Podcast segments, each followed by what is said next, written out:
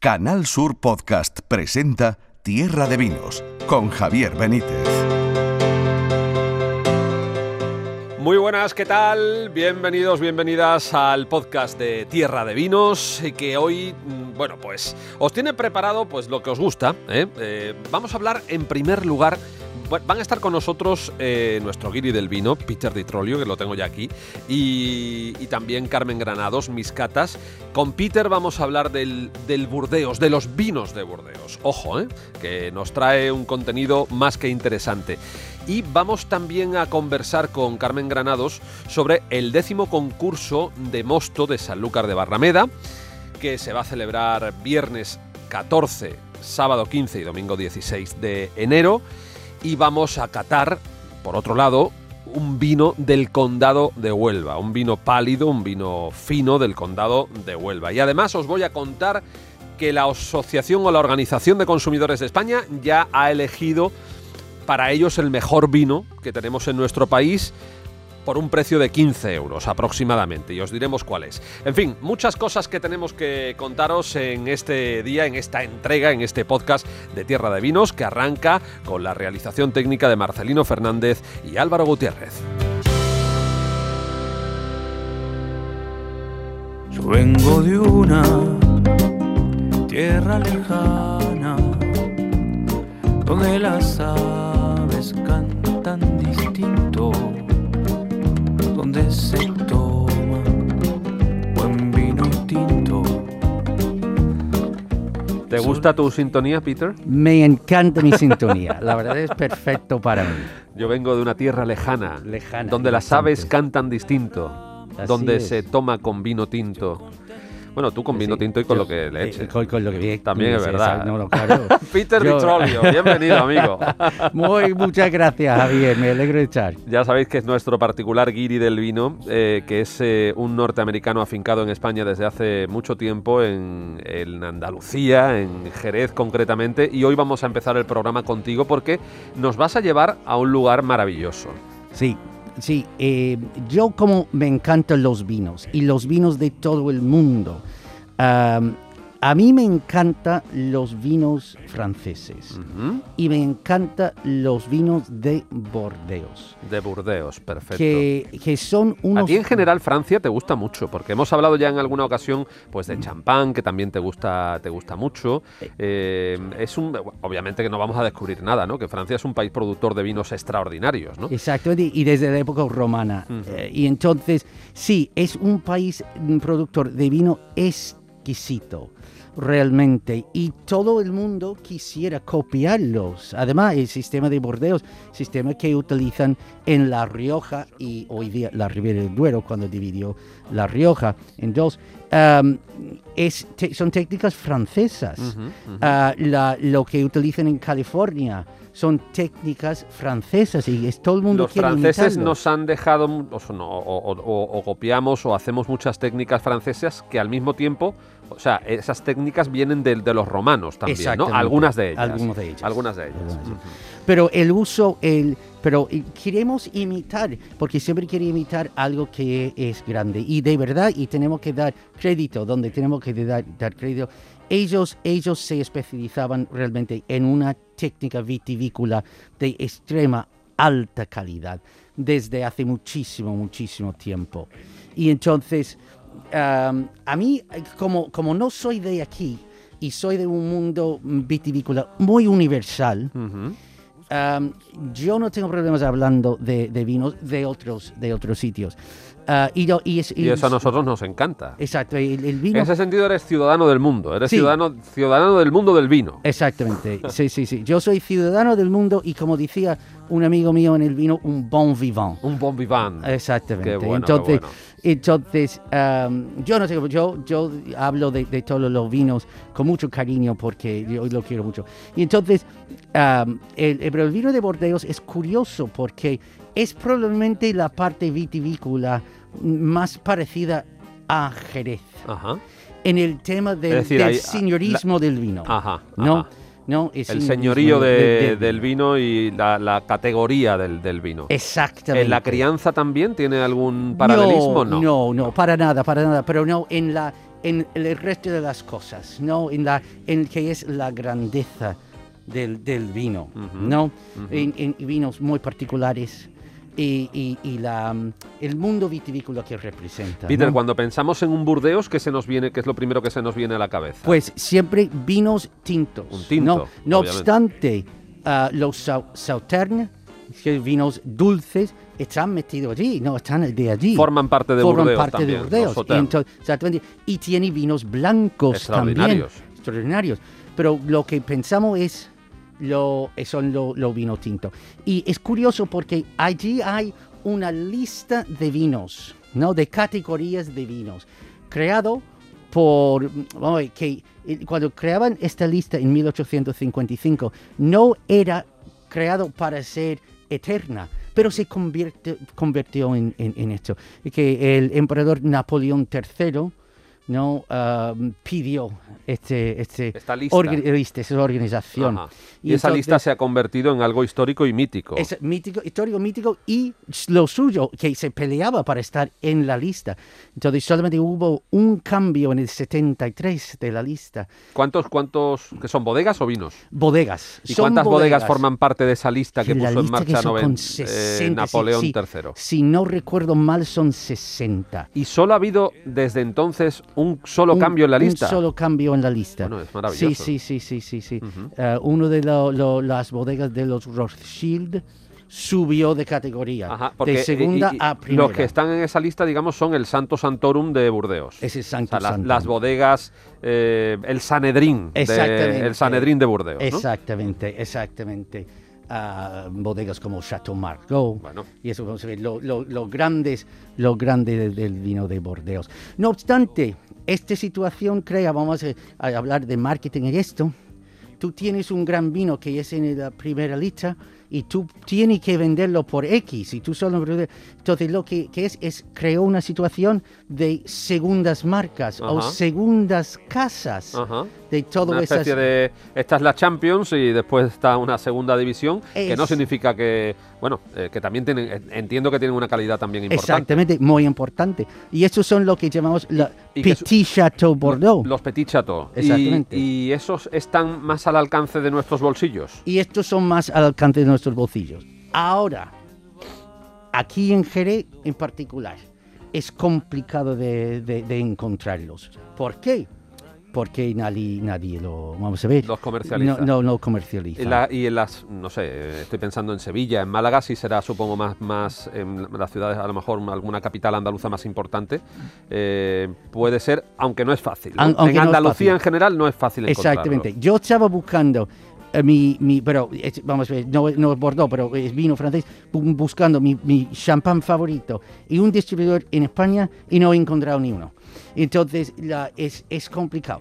Ahora, mm, vamos Bueno, a tenemos páginas eh, web, supongo, donde se pueden encontrar con más facilidad y te lo mandan a casa. Y eso es lo que tiene que hacer. Eso es lo que tiene que hacer. Tiene que buscarlo ah, de esta manera. Pero, en fin, es, son, entonces, el, el Petit Chateau es más asequible para, para el, el consumidor. ¿Y tú nos Ah, podrías recomendar un vino de la lista de los, de los históricos mm, o, o otro de Petit Chateau? No sé. ¿Nos puedes recomendar uno de cada?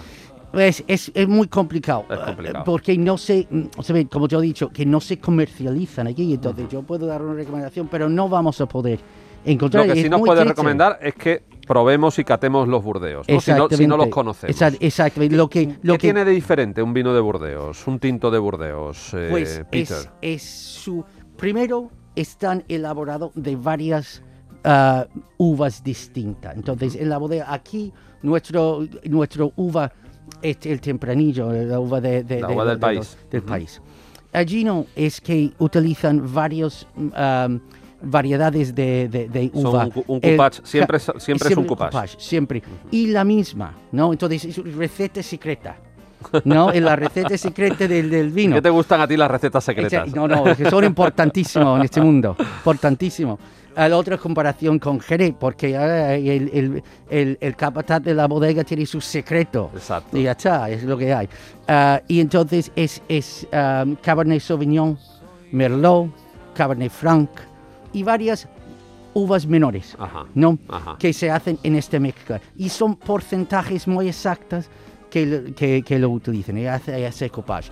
Ah, y lo, y lo ah, dejan ¿no? madurar en los barriles como nosotros de, de, de roble, pero roble, francés. en este caso. Esa- ese caso, nosotros siempre utilizamos Roble Jerez, americano. roble americano.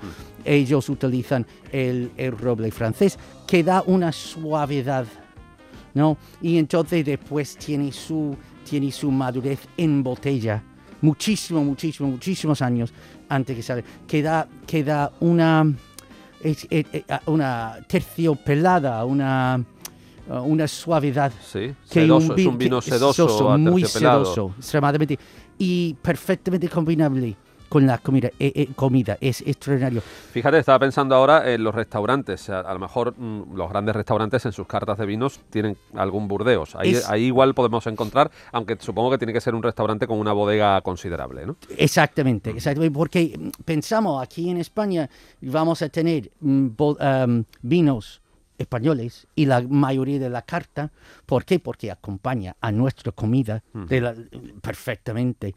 Entonces, de tener vinos de otros otros sitios, yo siempre miro en la carta de vinos mm, Vinos vinos internacionales. de internacionales y realmente no lo encuentro la, la categoría que me gustaría. Pero si te pides un Burdeos, te- ¿se te queda tiritando ya la cartera el resto del mes o esto cómo va?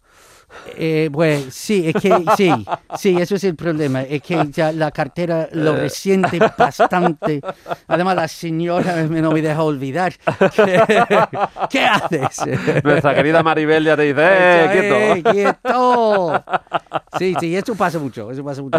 Porque yo tiro, tiro por alto cuando, cuando eh, pido vino. Sí, y- sí, los y aficionados y sí. aficionadas también al vino muchas veces nos tienen que controlar, ¿eh? Nos tienen que controlar. No, porque hace daño a- y estos vinos sí hacen daño al, A la al cartera. bolsillo. Yo te voy a decir, yo te voy a decir que hay una, una tienda de vino aquí en, en Jerez Sí, ah, que puedo mencionar, no sé. Sí, si- por supuesto. la- la- en, en la corredera. sí, licores ¿no? corredera. Exactamente, fantástico, fantástico. Gente maravilloso y una selección de vinos extraordinario. Y el vino ah, mm, de Petit Chateau que tengo en mi casa, Sí, que yo tengo una bodeguita en casa, tú sabes. Y, es y- de allí. y es, es de que ellos lo pidieron y lo tenía allí y yo compré todas las botellas que tenía. Yo creo que nadie más ha comprado una botella. Y yo lo compré y iba allí y cada semana compraba dos. una o compraba dos. Y ya llegaba un día y "I'm- yo- bueno, dame todo. dame". Mira, terminamos antes. Exactamente, ya está, ya está. Y yo eh, tenía dos cajas de vino y Sa- Santa Pacua y no hay más. Y no hay más. Y entonces am, es un experimento para ellos. Y, y yo creo que, que el parte del problema aquí es que es muy desconocido. Los vinos de otros otras tierras es muy desconocido. Tiene otro precio, eh, un poco más, eh, tampoco era muy caro. Pero tiene mm, otro precio y yo creo que la gente está un poco asustado. Y, y no debería estar asustado. Es que los vinos andaluces eh, son demasiado baratos. ¿eh? Demasiado, ¿Eh? demasiado. baratos. Tienen un gran valor, pero después el precio, Sí. el precio, bueno, es un debate mm, largo y amplio, ¿no? Bueno, Peter, eh, ¿y los Reyes Magos te, te- te han traído algo? Porque a mí me han traído una cosita. Ya te mandé la foto. Sí, sí, yo he ¿eh? visto, yo estoy muy Hombre, envi- es que lo tengo que sana. contar, lo tengo que contar. Sí, Me sí, han sí. traído una bota de vino eh, para criar, em- ya viene envinada, pero viene vacía, con lo que yo ya voy a voy a voy a llenarla, la voy a llenar de amontillado. Tiene una Oh, arroba, una arroba, eh, unos Sí, 14 sí, litros sí. aproximadamente, y la voy a llenar de amontillado y ya cuando lo dejaré criar y cuando y cuando saque la primera cata mm, serás de los primeros en probarlo. Muchas gracias, porque la verdad que es- eh, tengo envidia sana, porque me encantaría tener uno. A ver si, oye, si yo meto más cosas allí en, la bodeguita, mi mujer Igual me te va a echan matar. de tu casa, Sí, claro. sí, es que, es es que- lógico. sí, sí, sí, esto es, el- esto es el, el gran problema, esto es el gran problema. Y, y entonces, am, pero eso es una maravilla, eso es una Sí, maravilla. es sí, una maravilla. Sí, los Reyes Magos me trató mm, bastante bien Ah, en tema de vino, no, no, no. O- Este año ha tocado Yo otras cosas. Otra cosa, otra Claro, cosa que ya tienes la, necesitaba. bode- la bodega la tienes ya suficientemente ocupada. Sí, más o menos, Bueno, más o bueno, menos. pues más ya o menos. veremos. Bueno, Oh. Peter Di Trollio, gracias querido amigo por estar con nosotros. De nada, de nada, encantado y a mí me encanta venir y, y eso es una, una verdadera placer de hablar es de una de- alegría de vino. escucharte hablar de hablar de vino, efectivamente. Hasta el próximo podcast de Tierra de Vinos. Bueno, hasta la próxima. Hasta la próxima. Horas felices, amando a cada mujer del mundo. Yo nunca quise amor profundo, yo nunca quise amor sincero. No sé qué busco, no sé qué quiero. Por eso voy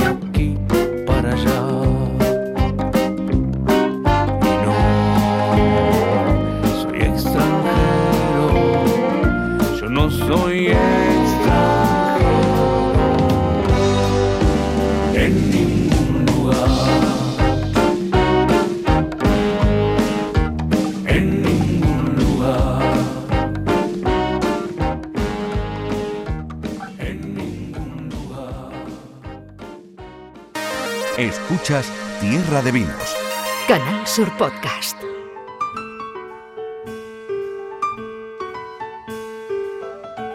Tierra de Vinos.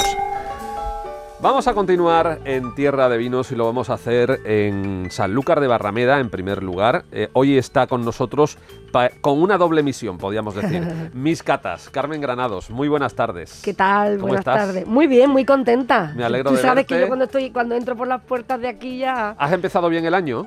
Pues muy bien, bueno, igual que lo terminé con, con ánimo y Bien. ya está, y no pensando mucho, si te pones a pensar mucho. mejor, mejor no pensar Nada, yo demasiado, a- ¿no? adelante, adelante. Pero y con buenas Sí, vibraciones. tengo buenas vibras. buena sí. vibra, como se sí, dice ahora. Sí, tengo buenas vibras, la verdad. Bien, yo bien, siempre las tengo y últimamente, a medida que van pasando los años, o los meses, vamos a decir los meses que suena, que suena más, menos grave, pues voy tomando una actitud muchísimo más positiva, aunque siempre lo he sido, pero mucho más positiva y mucho más cuando yo le digo a mis alumnos, vamos en una canoa, ¿eh? en un río que a veces trae aguas turbulentas y otras veces más tranquilas, y yo me adapto, Desde luego. me adapto. Bueno, vamos en, un, vamos en una canoa que nos ha llevado en esta ocasión, nos va a llevar este fin de semana, este viernes, sábado y domingo, a Sanlúcar de Barrameda porque se celebra allí, Carmen, y antes de la cata habitual, yo sé que estáis esperando la cata, pero la vamos a tener, ¿eh? pero es que Carmen también forma parte de la organización del décimo concurso de mostos de Sanlúcar de, de Mosto, de Sanlúcar de Eso Barrameda. es, eso es, bueno, está pues eso organizado por la Asociación Cultural para la Promoción del Mosto,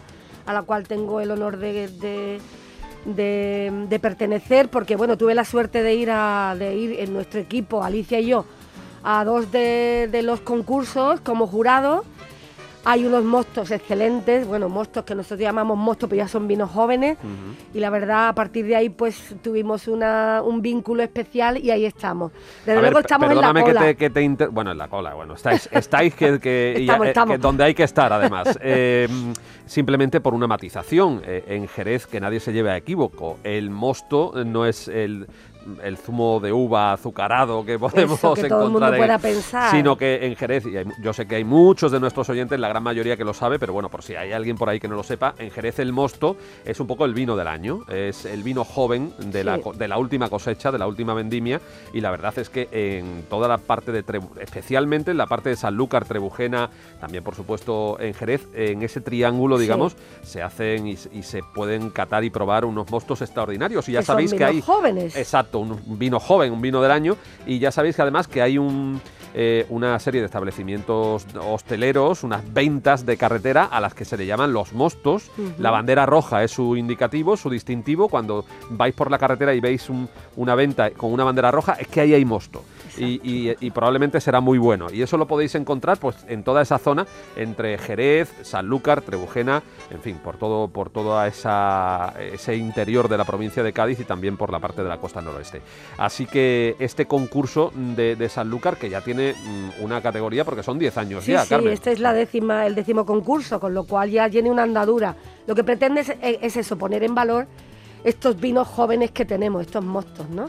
De la zona. Y ellos lo que quieren es que eh, la gente participe ah, mm, con el objetivo de eso, de tener en en cuenta la diversidad que hay. Lo que hacen es que se divide en tres categorías: mostos de bodegas, mostos artesanales o de viñistas particulares y mostos de elaboraciones especiales, ¿vale? Entonces, cada uno se otorgarán tres premios, tres categorías, primera, segunda y tercera, y tendrán su correspondiente trofeo. Este año eh, tenemos la suerte de que se hace en la bodega Monte de Piedad, que es un sitio muy coqueto y muy, y muy emblemático, que está tras el Hotel La Posada de Palacio, en la misma calle, en la calle Montepiedad. Y allí vamos a tener una exposición de etiquetas antiguas de la, de la colección de Francisco Odero, que tiene unas etiquetas que las estuvimos viendo el otro día colgar y son preciosas de los siglos anteriores, los siglos 18, no sé si 18, pero vamos, 18, 19, 20 seguro que las, que las tiene. Entonces eh, podremos eh, disfrutar viéndolas porque llaman muchísimo la atención, muchísimo, a mí por lo menos me llama muchísimo Bueno, la atención. son, son etiquetas que ya pueden elevarse a la categoría de obras Arte, de arte. arte, porque además sí. muchas de ellas son pinturas, Sí, son, sí, son de, de la época, Hechas a ¿no? mano, De- en fin, Qué bonito. de verdad bonito. es impresionante. Y allí mismo en la sede del concurso vayas a tener esta exposición Sí, sí, de, va a estar esta exposición. de etiquetas Eso es. históricas. Y entonces, este próximo eh, viernes lo que va a haber es una cena armonizada con vinos jóvenes de autor en eh, Avante Claro. Y eh, el menú es un menú. Este viernes 14 por la noche. Exactamente. El menú es gambas crudas, buñuelo de tortilla de camarón, sopa de galera, en fin, es eh, amplísimo. ¿Y tú por qué no me has llamado para eso? Eh, no te he llamado porque como tú siempre estás liado, eso te pasa por ser eh, un hombre VIP, bueno, bueno, más quisiera yo. pues, pues todavía estás a tiempo. vale, venga, pues ¿vale? venga, venga. Además, es muy barato, son 40 euros y bueno, es eso, el viernes 14 a las 21 en el restaurante Avante Claro. Las reservas sitio. pues en el propio restaurante. Ese Eso es el pistoletazo viernes. de salida. Es el pistoletazo de ¿El salida. sábado? El sábado, recepción del mosto, ¿vale? Se recepciona el mosto a partir de las 10 y hasta las 8 de la tarde, igual que el domingo, desde las 9 hasta las 10 y media, porque ya el domingo el jurado entra a, ¿A a trabajar. Y eh, ¿Empezáis el a las 10 de la mañana a Qatar? eh, el domingo. Bueno, el domingo se empieza sobre las 11 Sobre las aproximadamente. Por eso la última recepción del mosto será a las A 10 las y 10. media, ¿vale? 11, 10 y 11 y media. Entonces, ¿qué ocurre el sábado? El sábado hay una cata y mesa redonda que esas que no nos la podemos perder los que seamos amantes del vino. La, la mesa redonda, ponte la mano en la cabeza. Van Ramiro Ibáñez. Antonio Bernal de Malletería Sanluqueña, hermanos Blanco Callejuela, Juan Francisco Pulido Sombrajo, más conocido como El Piraña, Gabriel Raya de Bodegas Juste y modera Antonio Barbadillo. Bueno, bueno, bueno. Vamos, bueno, bueno, y además bueno. se hace una cata, Una una, mesa colección de redonda estrellas y del una mundo del cata. vino, por supuesto Eso que es, sí. eso es a las ocho y media. No me olvido, por favor, que es muy importante que a las doce y media del sábado hay una exposición de uno de nuestros componentes que tiene un conocimiento sobre la navegación de nuestros vinos que salían desde Sanlúcar hacia otros mundos que no nos la podemos perder, que es el sábado a las doce y media allí en el mismo enclave, en bodega Montepiedad. ¿Vale? Muy bien, eh, y tú como, como experta catadora Bueno. eh, y, y- y que siempre nos traes aquí cosas interesantes, mm, ¿cuál es la característica de un mosto, de un vino joven, de estos vinos jóvenes de- del marco de Jerez, que por supuesto todavía no, no- no han tenido una crianza, no les ha dado tiempo, sino es, es un poco lo primero que, que se consigue de la última vendimia? Sí. ¿Cómo son esos mostos? Eh, yo los he probado muchas veces O y los he catado muchas veces. O o cómo deben ser. o o cómo- ¿Cuáles son o cuál- cuáles deben ser sus características fundamentales? Mira, Carmen? esto tú sabes que yo siempre comparo los mostos con las personas, ¿no? Entonces hay, hay mostos, hay vinos eh, jóvenes que ya desde jóvenes empiezan a despuntar, o sea, a despuntar, perdón. Entonces ya tú les ves que ve tie- venir, se les ve Eso es, entonces tú les ves. Antes el tema de, de la claridad del mosto o de la transparencia y demás se puntuaba. Ahora ya no y cada vez menos en los vinos porque tú sabes que cada vez se hacen más eh, vinos eh, en rama, vinos, o sea, que ahora mismo por la, por la vista no podemos se eh, descartar. la, sí. la nariz y se la boca, puntúa ¿no? muchísimo más la nariz y la boca. La boca lo que hace es refrendar lo que tú tienes en nariz. En nariz, pues tiene que ser frutal, floral, joven, eh, temperamentoso, que tenga vida, y en boca, pues que tenga acidez, que tenga juventud, que tenga sapidez, en fin, todo que lo tenga que... viña. A mí es que me sabe a viña. Sí, o sea, es una hombre, cosa que eh, viene tan cerca. Uva y tierra. Exacto, exacto. Albariza, que está, está ahí. Está ahí. No en vano, estos mostos son los que después, con el paso de los años, se convierten en los grandes finos, los grandes amontillados, los Y grandes además que no te equivocas, ¿eh? que no te equivocas. Yo he tenido precisamente que los conocí porque Ana de la Cata con Bota mm, nos invitó a Alicia y a mí a ser jurado, parte del jurado que se aprende muchísimo. Eh, Tienes que catar cuarenta y tantos mostos o cincuenta. Y la verdad es que vas viendo que desde, que desde ese momento ya ese vino va a ser un Sí, gran sí, vinazo. Absolutamente. Yo tuve la última oportunidad como catador eh, fue este pasado verano en, en Rías Baixas, en, Bueno. en Cambados. Y, y, bueno, y siempre que tenemos la oportunidad, otra vez es- hace tiempo también estuvimos en el concurso de vinos de Sevilla invitados por Fran León. Y es verdad lo que tú dices, eh, desde, desde que. Desde que- chiquitito. Desde chiquitito se les nota y, y- y los ves venir y ves venir y ves, sabes perfectamente cuáles Sí. son cuáles son los También hay otros que hay que darle no. su oportunidad porque quizás Sí, que- tengan algo que, que sea un- algo en pico, lo que sea, pero que luego se va redondeando con el tiempo. Pero se percibe, se percibe, eso es muy intuitivo. Bueno, pues vamos a practicar, a dar ejemplo con la práctica. Eh, ya hemos eh, hablado de este décimo concurso de mosto de Sanlúcar de Barrameda. ¿Algún apunte más que Pues quieras mira, hacer, Carmen? me gustaría que el que estuviera interesado para los días 14, 15 y 16, o sea, viernes, sábado y domingo, que se metan en la página de la Asociación Cultural para la Promoción del Mosto de Facebook y allí tendrán las bases y para poder presentar sus muestras dentro de estos días próximos. Perfecto, si les da tiempo y si no, pues para el año que viene y si no, pues para ir también a disfrutar de alguna manera de- del concurso. Sí, hombre, allí que pueden ir todos, está ¿eh? abierto al Por público en general. por supuesto. Estupendo. Pues lo dicho, vamos a dar ejemplo con la práctica y por supuesto que hoy no iba a ser menos mis catas, ya nos ha hablado de ese concurso, pero ahora vamos a catar.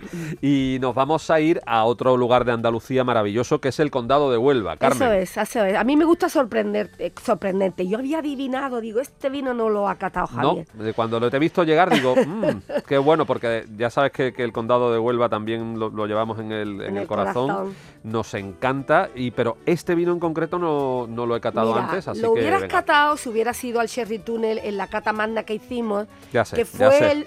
Me merezco que me castigues públicamente, Pues pero fue, fue el primero que catamos, porque hicimos este año una cata de crianza biológica, única y exclusivamente de crianza biológica, haciendo un recorrido por toda Andalucía.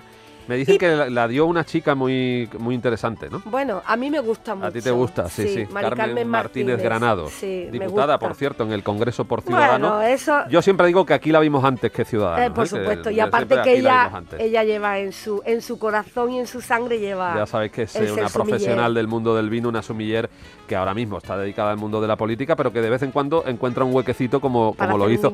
Y a la sazón es hija de Carmen, o sea que entonces, ¿qué, Bueno. va, qué va a decir su madre? Mucho orgullo. pero lo digo yo que no, que no tengo nada que ver, ¿eh? que es una, una profesional como la Copa de un Pino. Y diste, ella dio en ese Sherry Tuner esa cata de crianza biológica y el primero que catasteis Sí, fue este vino del condado de por Huelva. ahí. ¿Por qué? Pues porque es un vino que tiene una elegancia, una suavidad y una... No sé cómo decirte, eso, elegancia, lo define, ¿vale? Tú sabes que la denominación de origen condado de Huelva pues es conocida por su el uso de la uva zalema en los vinos Sí. blancos y demás.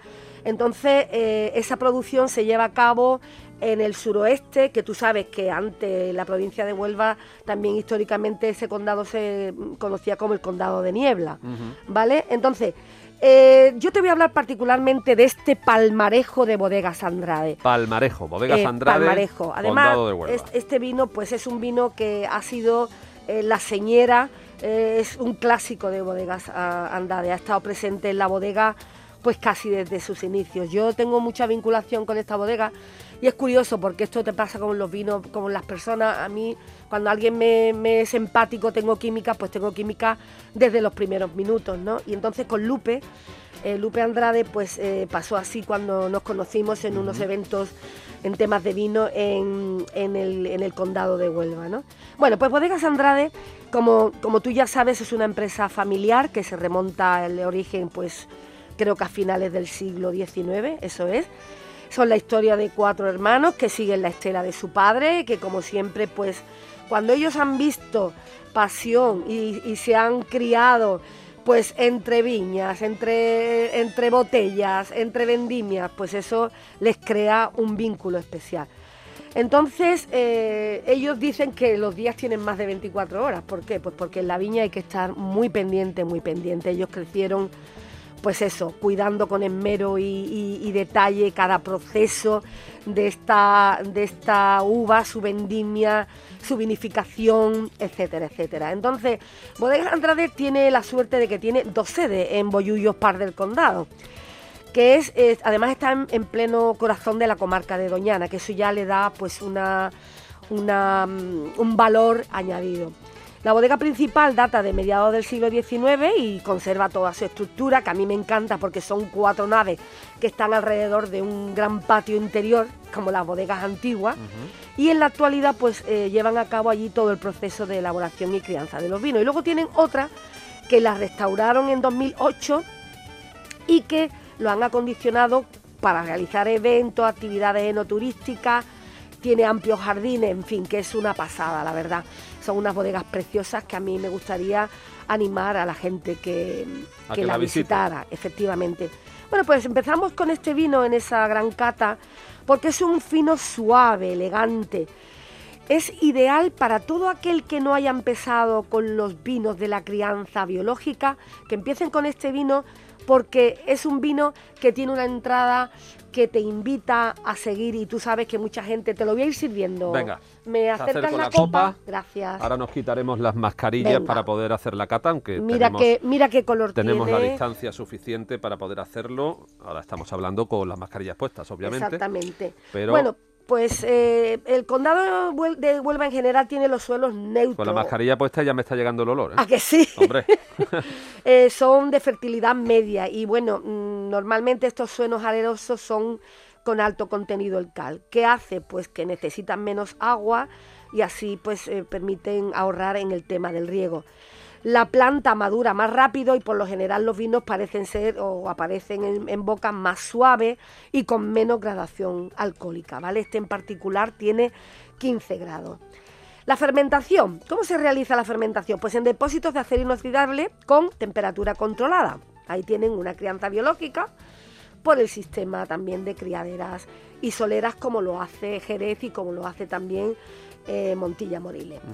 La vendimia, la vendimia es tardía y esto mm, es curioso porque lo que hacen es retrasar a propósito la recogida de la uva. ¿Qué hacen así? Aumentar el- la concentración de azúcares y esa sobremaduración de la uva lo que hace es que pierda acidez, con lo cual los vinos aparecen más delicados como es el caso de este palmarejo. Si te parece, mm, bueno, a la vista ya hemos visto que tiene un color pálido, ellos también le llaman eh, pálido, no le llaman vino fino, sino le llaman pálidos. A la vista es muy pálido, brillante, amarillo pajizo. correcto. ¿eh? Muy bien. Me quito la... Yo me la acabo de quitar. Pero vamos, como tú bien dices, no hacía mucha falta porque tiene un aroma punzante pero delicado y tiene notas florales que a mí me recuerdan a la, a la manzanilla, Ah, Te lo iba a decir ahora ¿eh? mismo. a la manzanilla. a la flor, la manzanilla. a la Sí, sí, camomila, a la camomila. Exacto, a la camomila. Bueno, como siempre las almendras, si me estuviera escuchando Fran López me dice, bueno, cuando catemos vamos a ir más, más, más para allá, más lejos, más lejos. Bueno, pues vamos a ir a los aromas de panadería. Es muy sutil, es, es, es elegante, Levadura. tiene una, Muy elegante un nariz. Muy, muy elegante, muy equilibrado. Muy elegante. Pues si nos lo llevamos a la boca, Venga, vamos a ello. Está catando ya Carmen Granados, mis catas. Este Bueno. vino del condado de Huelva. Recordamos, palmarejo. Palmarejo. Es seco, fresco, delicado. El paso por boca es súper ligero, suave. A pesar de que es fino seco, tiene un paso de boca muy fino. Por eso lo pusimos el primero en la cata de biológica. Sí, porque muy este suave. vino tiene una acidez eh, mm, mínima, ¿vale? Que lo que te produce es una sensación de frescor y un regusto que además persiste en boca y luego termina en un amargor igualmente delicado. Es un vino realmente... Mm. hay muchos mí- finos que son muy punzantes.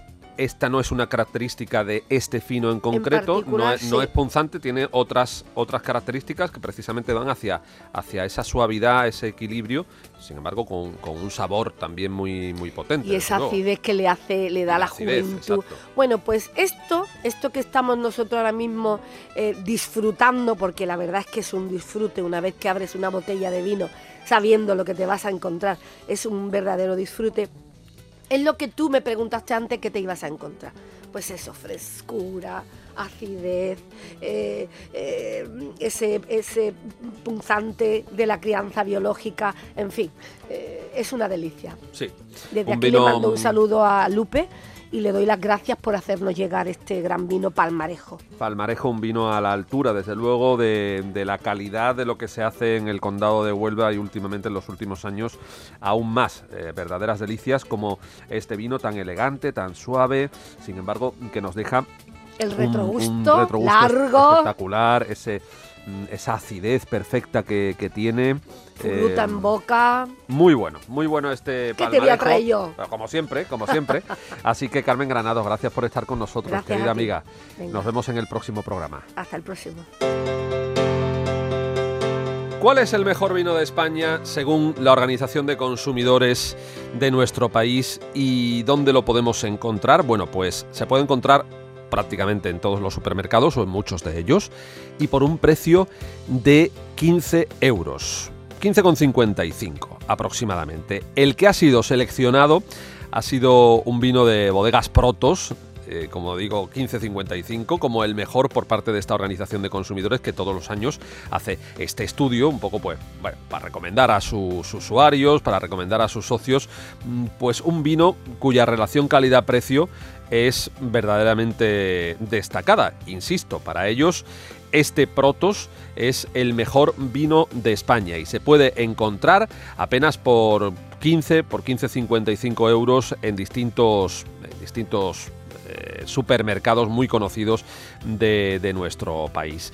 Mm, Se trata, según la cata que han realizado expertos y que cataron todos los vinos a ciegas, de un vino, este Protos, que presenta un color rojo picota con ribete granate, en narices complejo, con notas suaves de madera, bien ensamblada con la fruta, y en boca es estructurado y carnoso con taninos maduros y grasos, y tiene un final largo con predominio de notas tostadas. Ribera del Duero, por tanto, este vino de Ribera del Duero es el que se ha llevado Protos Crianza de 2017. ¿eh? Eh, Protos Crianza de 2017, 15.55 aproximadamente en los supermercados. Es el mejor vino de España, según la OCU, la Organización de Consumidores. Y terminamos ya contándoos también que, según un estudio realizado por el Consejo Regulador del Jerez, el vinagre para los consumidores españoles, el vinagre de Jerez es sinónimo a partes iguales de calidad, un 42%, y de sabor, un 41%. Variedad, versatilidad y riqueza de matices son las cualidades que definen la denominación de origen de vinagre de Jerez, convirtiéndole en un ingrediente esencial de eh, las cocinas de todo el mundo. El vinagre de Jerez, según este estudio, es el preferido por los consumidores españoles. Que no tenemos tiempo para más, ¿eh? que en unos días nos volvemos a encontrar en este podcast de Tierra de Vinos en la plataforma podcast de Canal Sur Radio. Hasta la próxima. En Canal Sur Podcast han escuchado Tierra de Vinos con Javier Benítez.